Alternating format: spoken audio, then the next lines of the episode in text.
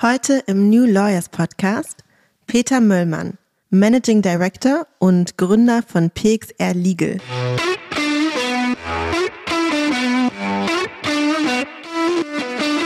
Wir verstehen uns als ein Unternehmen, in dem agil gearbeitet wird, in dem kompetenzbasiert geführt wird, in dem es keine formellen Hierarchien gibt, im Sinne von, es gibt einmal die Partner und dann gibt es die jungen Associates. Das gibt es bei uns alles gar nicht.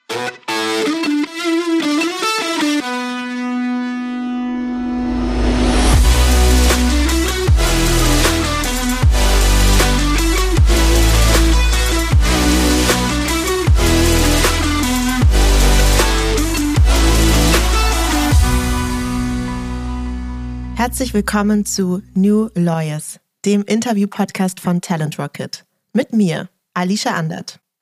Bevor wir zu meinem heutigen Gast kommen, ein Hinweis vorab. Talent Rocket bietet dir nun noch bessere Einblicke in spannende Arbeitgeber und zeigt dir Arbeitgeberbewertungen von aktuellen und ehemaligen Mitarbeiterinnen und Mitarbeitern. Schau im Talent Rocket Profil des Arbeitgebers deiner Wahl vorbei und wirf einen Blick hinter die Kulissen oder hilf anderen Juristinnen und Juristen mit deinen bisherigen Erfahrungen, indem du deinen aktuellen oder ehemaligen Arbeitgeber auf Talent Rocket bewertest. Und nun zu meinem heutigen Gast. Eigentlich wollte Peter Möllmann nie als Rechtsanwalt arbeiten und startete seine Karriere als Unternehmensberater bei McKinsey. Heute ist er Anwalt und Managing Director bei PXR Legal – wie ihn seine Zeit bei McKinsey geprägt hat, warum es bei PXR keine Partnerschaft gibt und was sich im Rechtsbereich ändern muss, um langfristig innovativ zu sein. Darüber sprechen wir heute. Schön, dass du da bist, Peter Möllmann. Hallo, ich freue mich sehr dabei zu sein. Vielen Dank für die Einladung. Sehr, sehr gern. Du weißt bestimmt, dass wir mit einer Icebreaker-Frage starten und ich habe dir ja auch schon ein bisschen Zeit gegeben, darüber nachzudenken.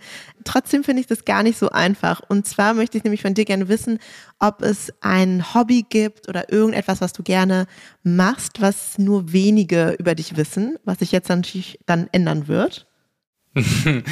Ja, also das ist nicht so einfach, die Frage, weil nee. ähm, ich bin äh, Kölner und Rheinländer und als Kölner trägt man immer sein Herz auf der Zunge ähm, und so, das ist bei mir genauso. Und deshalb wissen eigentlich immer alle, was ich so tue und treibe, weil ich es auch gerne teile.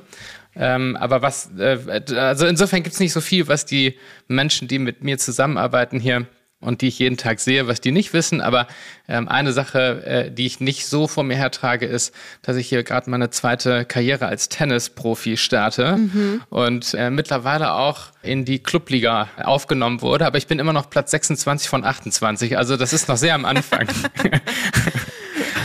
Okay, da gibt es also deutlich bessere. Das ist aber schon mal echt ganz interessant. Das muss doch bestimmt recht zeitintensiv sein, oder? Wenn man sich da so äh, zwei Plätze nach vorne arbeitet. Ja. ja gut, man kann auch um 8 Uhr morgens Tennis spielen. Ist zwar hart, aber geht. Ja. ja, okay, cool. Gut zu wissen.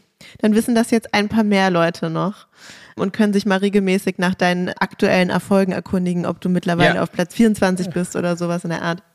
Oder Sie können sich gerne melden, wenn Sie gut Tennis spielen können und mir beibringen, wie man das schafft, dass man beim Tennismatch nicht weiche Knie bekommt. Das ist nämlich gar nicht so, das ist gar nicht ohne. Okay, gut. Dann an dieser Stelle an alle Tennisprofis da draußen, bitte meldet euch bei Peter. Okay, aber nun auch mal zu den inhaltlichen Fragen. Ich habe gerade schon im Intro gesagt, dass du bei McKinsey gewesen bist. Das heißt, du hast nach deinem mhm. Jurastudium jetzt gar nicht ganz klassisch direkt als Anwalt äh, gearbeitet, sondern du bist zu McKinsey gegangen und hast dort als Berater angefangen. Wie kamst du denn darauf eigentlich? Genau, ich habe es schon während des Referendariats, also es war schon meine Wahlstation und danach bin ich dann fest dort eingestiegen und war dort einige Jahre. Und ich, also für mich war das jetzt nicht so vorgezeichnet, dass ich Anwalt werden würde. Also eigentlich wollte ich gar nicht Anwalt werden, sondern äh, raus in die Wirtschaft, was also wirklich über den Tellerrand hinausgucken und auch mal was ganz anderes machen. Und insofern hat es mich da hingezogen aus unterschiedlichen Gründen. Ich war fasziniert so ein bisschen von, ich wusste nicht so genau, was, ich wusste gar nicht ganz genau, was die eigentlich machen. Ich musste mich da auch erstmal so reinfuchsen und gucken, was da eigentlich so läuft.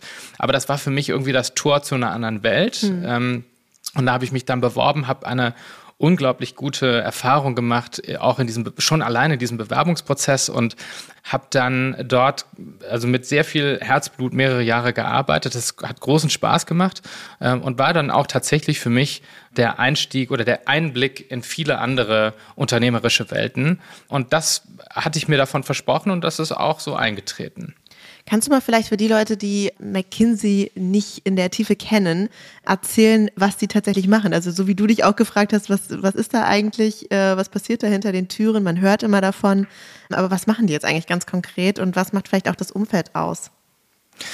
Hat sich, also McKinsey entwickelt sich auch immer weiter, aber im Kern ist es eine Strategieberatung. Also eine Beratung, die in allen Industrien tätig ist und in allen Funktionen tätig ist ähm, und dort Strategieberatung im Kern betreibt. Also beispielsweise da, äh, dazu berät, welche äh, Strategie ein Unternehmen in den nächsten zwei, drei, fünf Jahren einschlagen sollte. Ob es bestimmte Dinge gibt, die man als Unternehmen, als großes Unternehmen tun kann, einen Wettbewerber kaufen, ob das Sinn macht zum Beispiel, solche Dinge. Und ähm, das sind natürlich sehr kaufmännische Themen.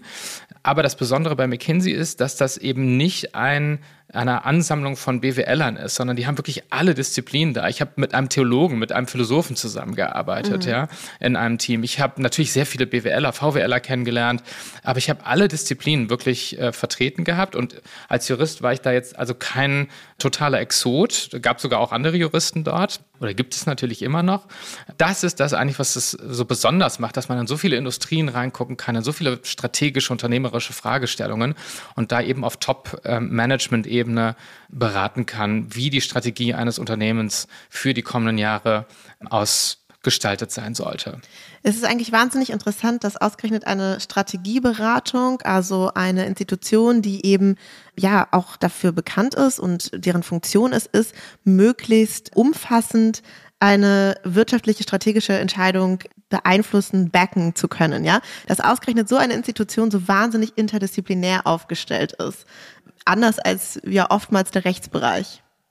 Ja, also ich glaube, das macht auch die Innovationskraft und die Agilität aus, die McKinsey zeigt. Ne? Das ist also ein ganz dynamisches Unternehmen, ein starkes Wertefundament, sehr modern, aber eben auch unheimlich agil und sich immer wieder selbst erneuern. Das gehört wirklich zur DNA auch von McKinsey dazu. Und das macht es wirklich faszinierend. Andere Beratungen kenne ich natürlich jetzt nicht so von Innen BCG oder äh, und dergleichen. Also die sind wahrscheinlich auch ähnlich agil, nicht? Aber da, wo ich jetzt wirklich den Einblick habe, nicht über McKinsey, habe ich ein sehr dynamisches Umfeld kennengelernt kennengelernt, was eben wahrscheinlich auch aufgrund dieses branchenübergreifenden Blicks und Einblicks eben eine, eine, eine, eine starke Innovationsfähigkeit entwickelt hat über die Jahre und sich natürlich auch immer weiter entwickelt. Also ist sehr stark geworden, beispielsweise im Bereich IT, ähm, Software, bieten eigene Softwarelösungen an. Also eigentlich das, was man, wir kommen ja da gleich auch noch ein bisschen zu, was man eben in unserer Branche, in der Rechtsbranche so als Legal Tech bezeichnen würde, mhm. das ist dort ganz normal und Teil der eigenen Unternehmensstrategie, wirklich inkorporiert. Mhm. Ja, wir geben ja tatsächlich McKinsey als Unternehmen aktuell in dieser Konversation ziemlich viel Raum. Ja. Man muss aber auch sagen, dass das auch einen Grund hat. Wir haben uns ja schon im Vorgespräch darüber unterhalten. Dich hat dieser Laden und dieses Denken, diese DNA sehr stark geprägt, ne? Äh, genau, also ich kann das halt einfach nicht abschalten, dass ich natürlich auch andere Industrien angucke. Und jetzt arbeiten wir mit PXR ja unmittelbar mit ganz vielen innovativen Startups, Technologieunternehmen zusammen, äh, die auch in unterschiedlichen Branchen äh, tätig sind, aber natürlich äh, so ein Stück weit eine Speerspitze sind, was Innovation angeht. Ja, wie man die nächste Entwicklungsstufe in einer, in einer bestimmten Industrie gehen kann. Ja, sei es Logistik, sei es Fintech, also Banking und so weiter. Also da sind ja Innovationstreiber, das sind unsere Mandanten und insofern passt das jetzt alles irgendwie zusammen. Ja, also da kann man sich gar nicht verschließen, selber natürlich auch eine gewisse äh, Agilität, also ein hohes Maß an Agilität und, und Innovationsfreude auch selbst zu entwickeln. Das lässt einen dann nicht los und insofern passt das ganz äh, gut zusammen mit dem, wo ich herkomme. Man muss sagen, ich war ja nur ähm, ein paar Jahre bei McKinsey, aber das hat eigentlich schon gereicht, um auch den Blick jetzt immer wieder weit zu haben. Mhm. Ja, du sprichst gerade schon PXR an, die Kanzlei, wo du eben auch Managing Director bist und die du mitgegründet hast in Berlin. Was würdest du sagen, ist so die Vision der Kanzlei, die ihr verfolgt? Also ein bisschen was über die Mandanten haben wir gerade gehört, viele Startups, viele Unternehmen mit äh, großer Innovationskraft. Inwieweit wirkt sich das auch auf eure Vision als Kanzlei aus? Hm, also die Vision ist äh, recht einfach umrissen. Wir wollen die führende Kanzlei für Tech-Unternehmen in Deutschland werden. Wir sind eine Full-Service-Kanzlei. Aber wir wollen auch ähm, die Art und Weise, wie Kanzleien funktionieren, ein Stück weit revolutionieren. Das ist ein großes mhm. Wort, weiß ich. Wir werden jetzt auch nicht in den nächsten zwei Jahren den ganzen Rechtsmarkt umkrempeln, das ist klar. Man kann es ja Aber mal wir versuchen. haben schon auch den, man kann, ja, wir haben auch den Anspruch, was zu verändern. Und die Art und Weise, wie wir uns aufgestellt haben, da ist sehr viel Gedankenprozess reingeflossen, wie wir uns aufstellen, um möglichst äh, äh, zukunftsgerichtet aufgestellt zu sein. Und da haben wir schon auch den Anspruch, eine Veränderung herbeizuführen. Mhm. Und wie ist das? Wie ist PXR als Kanzlei aufgestellt? Was habt ihr euch in den vielen Gedankenprozessen da quasi so überlegt? Also was dieses, äh, was die juristischen Angebote angeht, das ist natürlich jetzt nicht so viel anders als bei anderen. Also wir haben eben alle Bereiche, die für Tech-Unternehmen relevant sind, IT, Arbeitsrecht und so weiter. Die haben wir alle oder Corporate, die haben wir alle bei uns vertreten. Aber wir sind tatsächlich keine klassische Partnerschaft. Das ist ein wichtiges Unterscheidungskriterium. Wir sind ein Unternehmen, wir verstehen uns als ein Unternehmen, in dem agil gearbeitet wird, in dem kompetenzbasiert geführt wird, in dem es keine formellen Hierarchien gibt, im Sinne von, es gibt einmal die Partner und dann gibt es die jungen Associates. Das gibt es bei uns alles gar mhm. nicht. Es gibt auch, auch, gar nicht diese Berufsbezeichnungen oder diese Bezeichnungen, diese Statusbezeichnungen. Wir sind einfach Kolleginnen und Kollegen, wir sind Steuerberaterinnen und Steuerberater, Anwältinnen und Anwälte und so weiter. Und verstehen uns also eben nicht als oder verstehen uns eher als ein ganz normales Unternehmen, in dem es eine Strategie gibt, an der alle arbeiten, an der auch alle mitwirken können, je nachdem, welche Kompetenzen sie eben entwickeln in unterschiedlichen Bereichen. Ja, das heißt, wir sind nicht sozusagen die partnerschaftlich organisierte Kanzlei, in der es dann den IT-Partner gibt und den HR-Partner und wie auch immer. Und jeder Partner arbeitet da so in seinem Bereich oder in seinem Silo so vor sich hin, sondern wir sind ein ganz klassisches Unternehmen, wo es äh, natürlich auch Eigentümer gibt, aber wo kompetenzbasiert geführt wird. Ja? Und wir sind nicht nur eine Kanzlei, sondern wir sind auch ein Technologieunternehmen. Das ist ein Schwesterunternehmen äh, der Kanzlei, also in eigenen Rechtsform, wo es eine ganz, wo es mittlerweile ein, ein ziemlich großes Team von Softwareentwicklern gibt, die an einer Legal Tech-Lösung, einer SaaS-Lösung arbeiten und die sehr stark, sehr eng verknüpft sind äh, mit den Anwältinnen und Anwälten der Kanzlei und mit denen zusammen eben an einem Produkt feilen, was wir demnächst auf den Markt bringen. Da bin ich schon mal sehr gespannt. Ich muss noch mal nachfragen. Heißt das, ihr habt ja. keine Partner? Nein, das gibt es bei uns nicht. Also klassischerweise sind Kanzleien ja so verfasst, dass man dort als junger Anwalt oder junge Anwältin einsteigt. Ich lasse jetzt mal die Steuerberater einfach weg, ja, aber die sind alle inkludiert, dass man als junger Berufsträger, dass man als junger Berufsträger dort einsteigt und dann macht man seine Associate-Karriere, wird dann Senior Associate oder Managing Associate oder wie das alles heißt. Und dann teilt sich das irgendwann auf. Irgendwann kommt dann so das große Nadelöhr. Da hast du dann irgendwann die, die, den Counsel oder eben den jungen Partner oder den Non-Equity-Partner und dann irgendwann den Equity-Partner. Ja, und der partizipiert dann natürlich der Equity-Partner an den, im, im Wesentlichen dann an den Gewinnen, die so eine Kanzlei generiert. Aber, und das ist natürlich auch so ein, ein Thema, über das wir gleich vielleicht noch ein bisschen sprechen, partizipiert halt auch nicht über den heutigen Tag hinaus. Ja, das ist ein ganz wichtiges Thema. Und man partizipiert aber auch erst, wenn man dieses Nadelöhr durchlaufen hat. Und man hat auch erst dann wirklich die Möglichkeit, Führungskompetenz zu zeigen und unternehmerisch tätig zu werden, wenn man dieses Nadelöhr durchlaufen hat. Und das gibt es bei uns nicht. Bei uns ist man Anwalt ab Tag 1 und man bleibt es auch. Ich bin auch Anwalt und mehr nicht. Ich bin auch kein Partner. Und keiner derjenigen, die hier sechs, acht, zehn Jahre schon gearbeitet haben, ist Partner. Wir sind einfach ein Unternehmen, in dem gibt es eine ganz normale Geschäftsführung, in dem gibt es die einzelnen Bereiche wie PR, Marketing, HR und so weiter, also wie ein ganz normales Unternehmen, aber es wird nicht gesteuert von den Eigentümern im Sinne von Partnerschaft, sondern es wird gesteuert von einer Geschäftsführung, die eben dafür sorgt, dass es auch eine konsistente Strategie des Unternehmens gibt.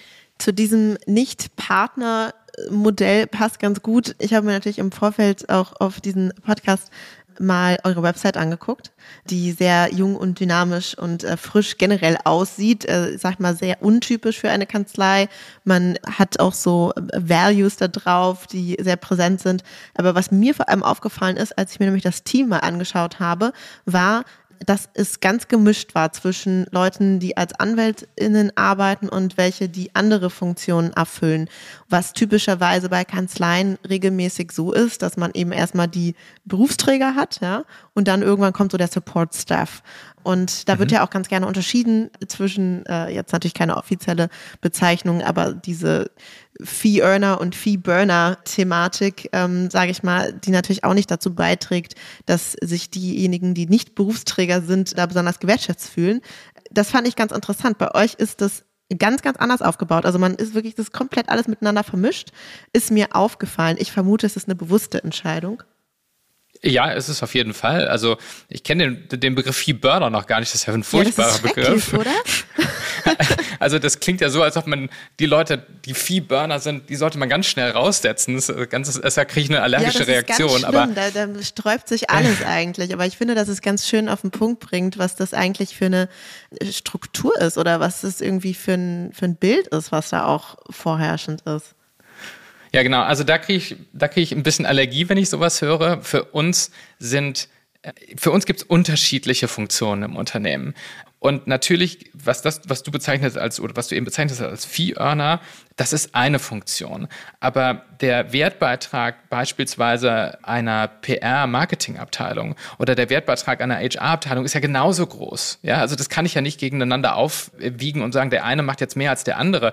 Was soll der Fee-Earner machen, wenn er keinen HR-Department hat, das dafür sorgt, dass es Feedback-Schleifen gibt, ja, dass es Entwicklung von, von Anwältinnen gibt, dass es ähm, ein gutes Recruiting gibt, ja, das sind ja elementare Funktionen in einem Unternehmen, genauso PR und Marketing. Also wenn jemand sinnvolles Social Media Marketing beispielsweise betreiben möchte, wie soll er das ohne jemanden machen, der sich damit nicht nur auskennt, sondern der auch die Kapazität hat, so eine ja, Funktion natürlich. zu füllen. Also ich meine, daher kommen ja auch am Ende die, die, die Fälle und die Leute, die das machen. So kannst du ja schön alleine in deiner Ecke Fee-Earner sein, aber hast überhaupt nichts, wo du beraten kannst, wenn letztlich das Marketing nicht steht.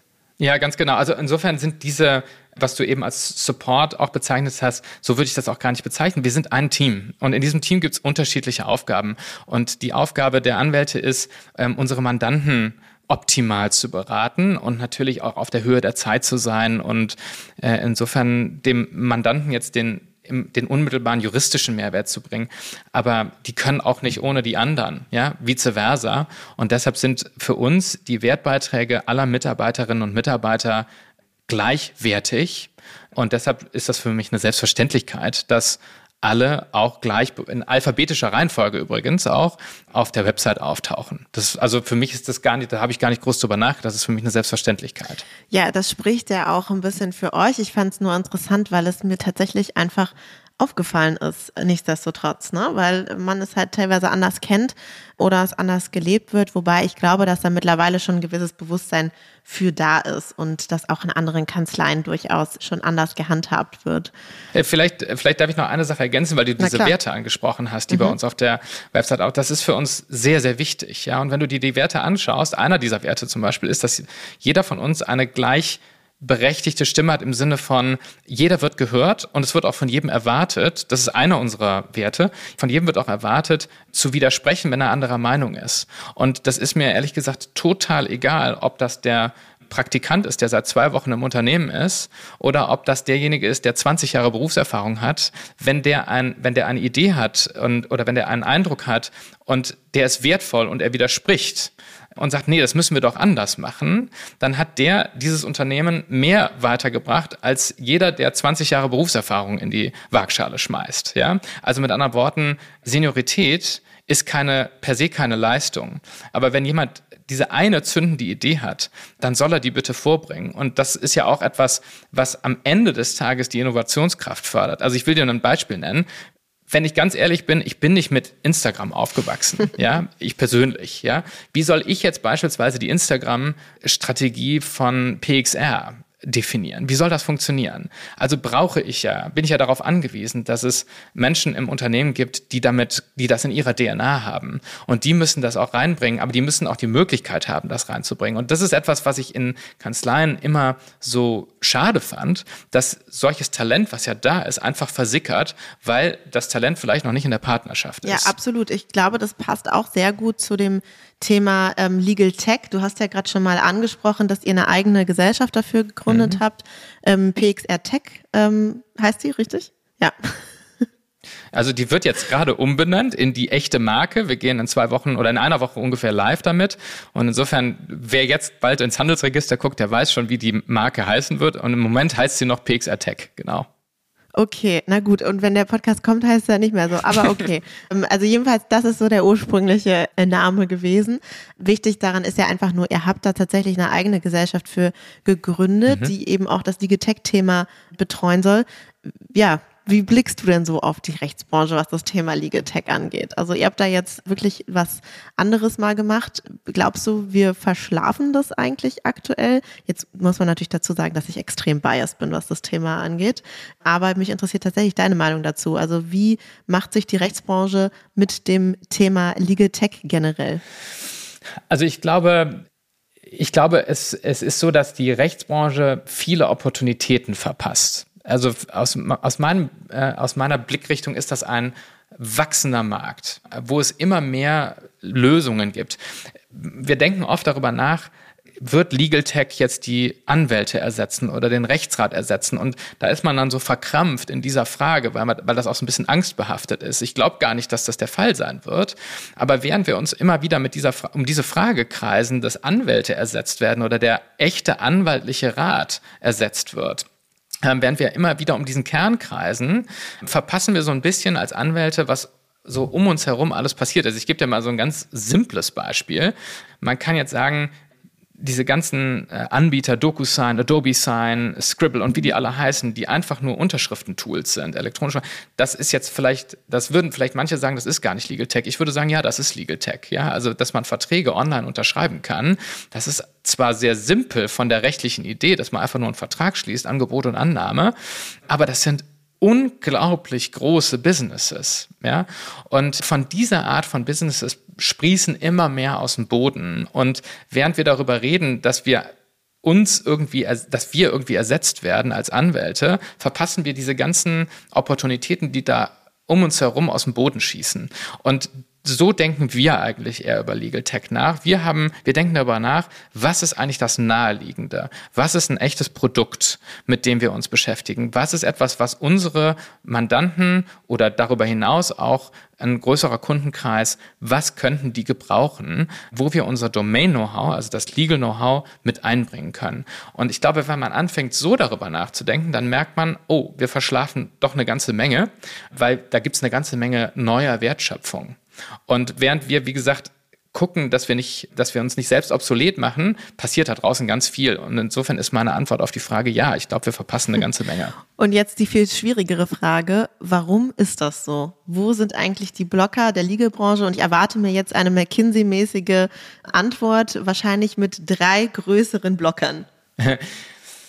Also ich glaube, erstmal ist das Partnerschaftsmodell ein Problem. Ja, Kanzleien sind so verfasst, dass Partner darauf aus, darauf incentiviert sind, eigentlich die Liquidität, die Ergebnisse eines Jahres immer sofort mhm. rauszuholen aus der Kanzlei. Die haben das, der Gewinn der Kanzlei ist quasi das, die laufende Vergütung der Partner.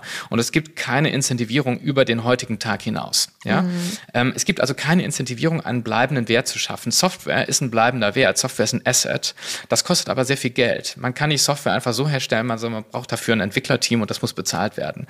Und wenn eine Partnerkohorte heute eine, die Entscheidung trifft, Software herzustellen, dann ist das eine Entscheidung, die heute eine Investition ist, von der diese Partnergeneration möglicherweise gar nicht mehr partizipiert oder mhm. gar nicht mehr äh, die Früchte dieser, dieser Entscheidung gar nicht mehr selbst ernten kann. Und das ist ein Problem, deshalb findet das wenig statt.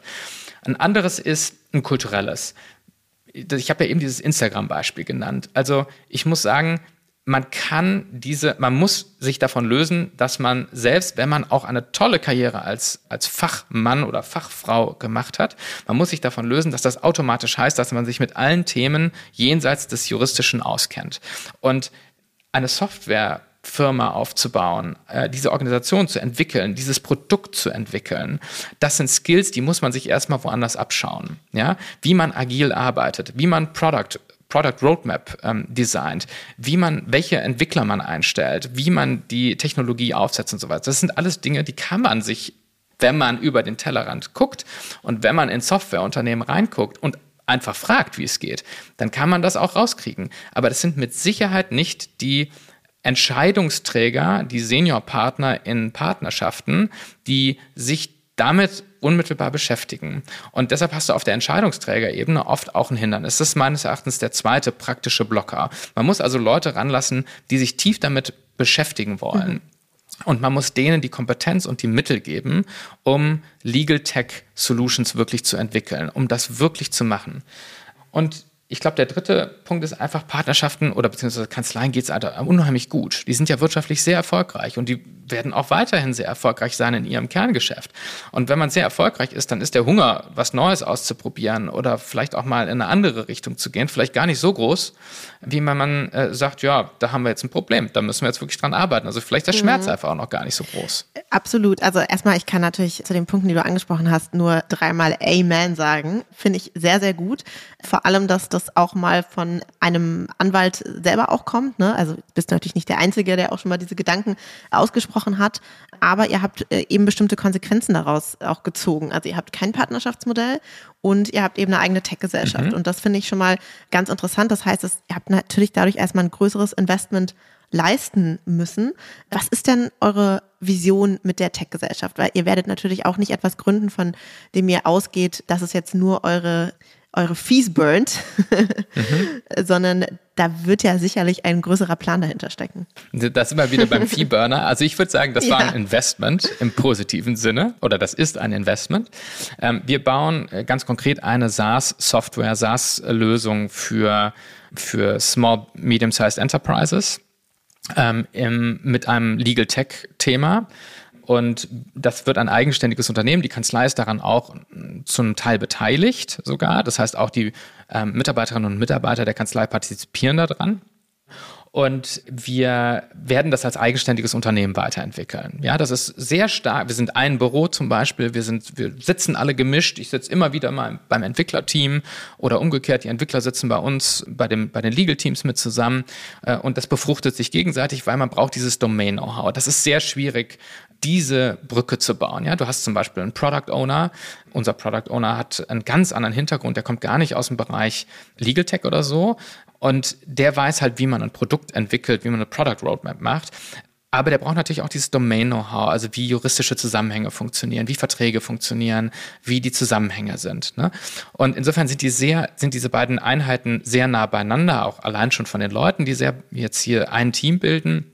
Aber es wird ein eigenständiges Unternehmen sein, wie gesagt, mit einer eigenständigen Marke, einer eigenständigen Organisation, die dieses Tech-Tool betreibt. Ich wäre wahnsinnig froh, ich hätte das vor zehn Jahren schon gemacht und hätte das Unterschriftentool DocuSign entwickelt.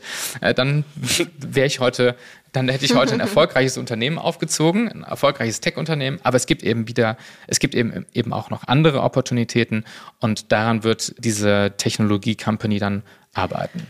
Jetzt seid ihr sozusagen so euren Weg gegangen, was auch die vielleicht Innovationshindernisse in der Rechtsbranche angeht. Mhm. Was würdest du denn sagen oder was prognostizierst du, wirst du wahrscheinlich nicht machen wollen, was prognostizierst du denn anderen Kanzleien für die nächsten Jahre, wenn man sich da irgendwie gar nicht verändern möchte in dem Bereich? Gut, also es ist ein bisschen natürlich jetzt in Kaffeesatzleserei. Ne? Mhm. Also ich glaube, eine Sache, die auf jeden Fall passieren wird, ist, dass Kanzleien einen großen Teil der Wertschöpfung oder an einem Teil der Wertschöpfung nicht teilnehmen. Ja, also es gibt Legal Tech, es wird mehr Legal Tech geben. Das bin ich 100% sicher. Und die Frage ist, wer macht das? Machen das eigenständige Softwareunternehmen, die sich einfach irgendwo das Domain holen ähm, und dann erfolgreiche Legal Tech Businesses aufziehen? Oder sind es Kanzleien, aus denen es herauskommt? Und da hängt die Frage von ab. Und das ist übrigens nicht nur eine Frage von Kanzleien, das ist in jeder Industrie so, nämlich an Innovationen, die die neue Wertschöpfung bedeuten, nehme ich daran teil. Guck mal in die Autoindustrie. Also das meine ich immer mit, guckt mal in andere Industrien rein. Da kommt auf einmal so ein Tesla um die Ecke. Ja, der hat halt erkannt, dass E-Mobilität das Zukunftsthema ist, hat konsequent auf diese Karte gesetzt und heute hätten alle gerne ein Stück weit was vom Tesla, ja, oder von der Innovationsfähigkeit und von der technologischen Brillanz von Tesla, ja. So.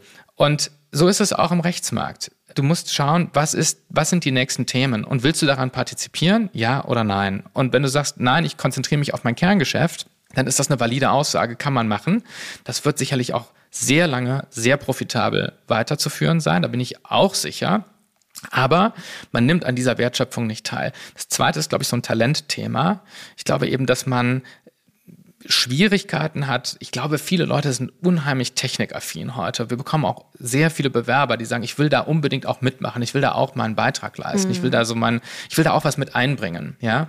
Und die können halt nicht so richtig im anderen Kontext. Ja, also du komm, stößt da ja sehr schnell an deine Grenzen, wenn du äh, legal tech-seitig irgendwas machen möchtest. Ne?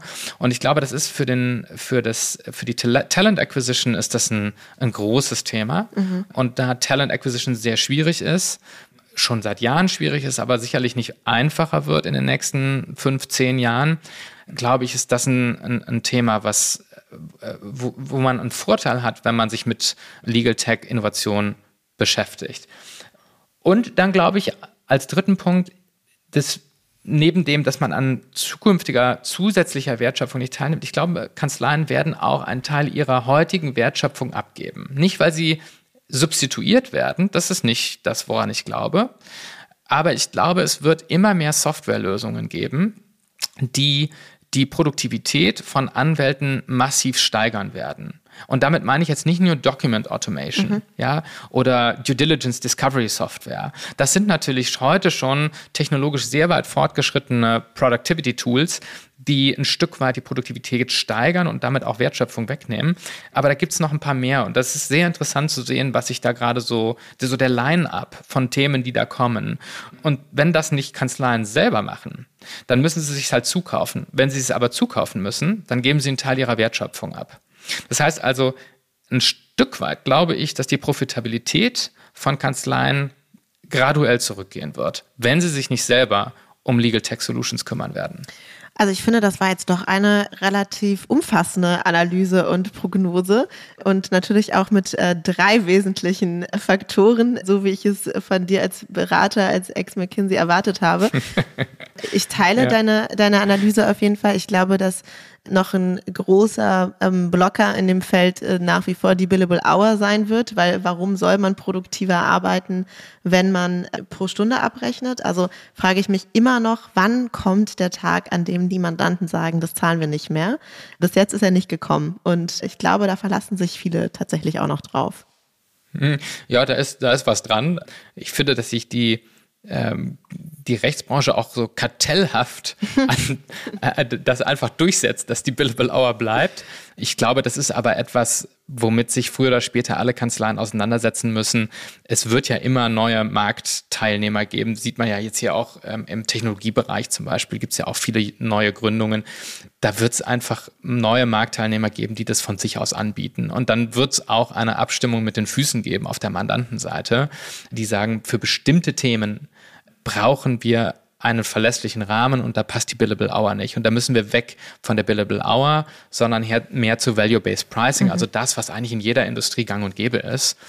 Und wenn es dann diese Angebote gibt, bin ich mir sicher, dass das dann auch ein, ein, Stück weit dahin switcht. Es wird sicher immer auch Tätigkeiten geben, gar nicht mal wenige, glaube ich, wo es immer noch Sinn machen wird, Billable Hour zu machen. Ja, das ist nicht komplett ich glaube nicht, dass das komplett verschwindet.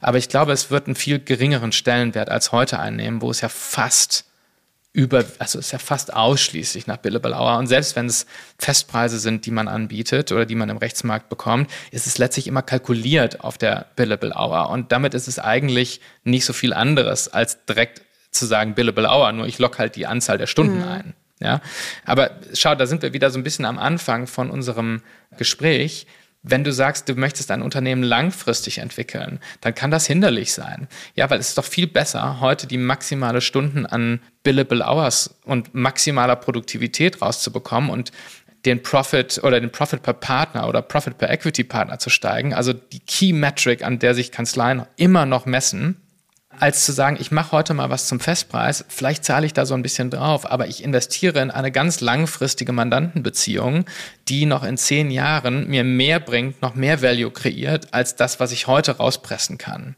Ja, ähm, wenn ich weggehe von dieser momentanen Erfolgsbasis, äh, Erfolgsbetrachtung und wenn ich weggehe von der KPI Profit per Equity Partner, dann komme ich auch ganz schnell weg von der Billable Hour als das zentrale Abrechnung, die, die zentrale Abrechnungslogik. Ich bin mal sehr gespannt. Ich habe schon viele dieser Gespräche geführt, gefühlt auch schon seit ein paar Jahren, also zumindest seitdem ich dabei bin. Und alle Leute, die sich mit Legal Innovation als Thema beschäftigen, sagen eigentlich das Gleiche. Und bis jetzt ist immer noch relativ wenig Bewegung da drin. Aber ich glaube, dass es tatsächlich hilft, wenn man andere Beispiele hat. Wenn man Kanzleien sieht, die einfach ein anderes Modell fahren. So eins würde ich behaupten, seid ihr. Und umso schöner finde ich es auch, positive Beispiele zu sehen und dann eben auch zu sehen, dass es funktioniert. Also ihr nagt ja jetzt auch nicht am Hungertuch, wo ihr irgendwie kein Partnerschaftsmodell mehr habt, sondern im Gegenteil seid ebenfalls ein gut laufendes, funktionierendes Unternehmen. Und ich glaube, jetzt mir relativ sicher sein zu können, dass du auch einen wirtschaftlichen Hintergedanken verfolgst mit diesem ganzen Thema. Also keineswegs irgendwie vorhast, jetzt hier der guten Sache wegen ein ganz anderes Modell zu fahren. Was ist denn vielleicht noch zum Schluss so euer nächster Schritt? Also so eure grobe Vision habe ich gehört, ja. Ihr wollt die Kanzlei für, für Tech-Unternehmen sein, aber jetzt mal auf der, auf der Ebene für die, für die nächsten ein, zwei Jahre vielleicht oder vielleicht sogar noch kürzer. Was ist euer ganz konkreter nächster Schritt? Hm. Also als Kanzlei äh, sind wir jetzt unheimlich stark gewachsen. Also wir haben uns irgendwie verfünffacht in der Anzahl der, der äh, Anwältinnen und Steuerberaterinnen, haben auch eine sehr große Organisation mittlerweile darum herum aufgebaut. Und wir wollen das auch weiter tun. Also wir wollen weiter wachsen. Das ist für uns völlig klar und wo das dann hingeht, ob man dann zum Beispiel mal über weitere Standorte nachdenkt und neue Arbeits- oder neue Fachbereiche, das sind, das wird sich dann in den nächsten ein, zwei Jahren so zeigen, aber wir werden auf jeden Fall weiter wachsen. Wir sind ein Wachstumsunternehmen. Also vielleicht eher so wie ein Startup fast schon, als wie so eine klassische Kanzleigründung, ja. Das ist das eine. Das andere ist, wenn man so stark wächst, dann muss man das natürlich auch erstmal verdauen. Wachstum ist immer eine Riesenherausforderung. Und daran werden wir in den nächsten zwei Jahren auch arbeiten. Also da werden wir dafür sorgen, dass wir alle mitnehmen, dass wir gesunde Strukturen bei uns implementieren, dass das ein gesundes, schnelles Wachstum ist. Und mit unserem Tech-Tool, das wird sich äh, hoffentlich auch kometenhaft weiterentwickeln, jetzt wo wir dann einmal rausgehen. Aber das wird auch eine Herausforderung sein. Dann werden wir nicht mehr hier über zehn Leute sprechen, die in diesem Tech-Unternehmen arbeiten, sondern vielleicht über 50. Und das ist eine, natürlich eine Veränderung, die man sonst äh, sozusagen äh, in der Kanzlei so nicht hat. Ne? Und das wird für uns der nächste Schritt sein, dieses Unternehmen groß zu machen. Dann bin ich wahnsinnig gespannt darauf. Wenn der Podcast draußen ist, werdet ihr wahrscheinlich sogar schon einen Schritt weiter gekommen sein, was das Thema angeht. Und ich werde das definitiv beobachten. Mal gucken, wo ihr dann steht. Und bedanke mich für heute erstmal für die spannenden Einblicke in euer Modell bei PXR und in deinen Werdegang. Schön, dass du da warst. Vielen lieben Dank.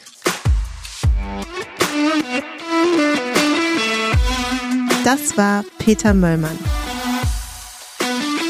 Wenn dir der Podcast gefällt, dann hinterlass eine Bewertung auf Spotify oder Apple Podcasts. Es dauert nur zwei Sekunden und hilft enorm, um noch mehr Juristinnen und Juristen auf ihn aufmerksam zu machen. Du möchtest bestimmte Gäste hören oder möchtest Feedback geben?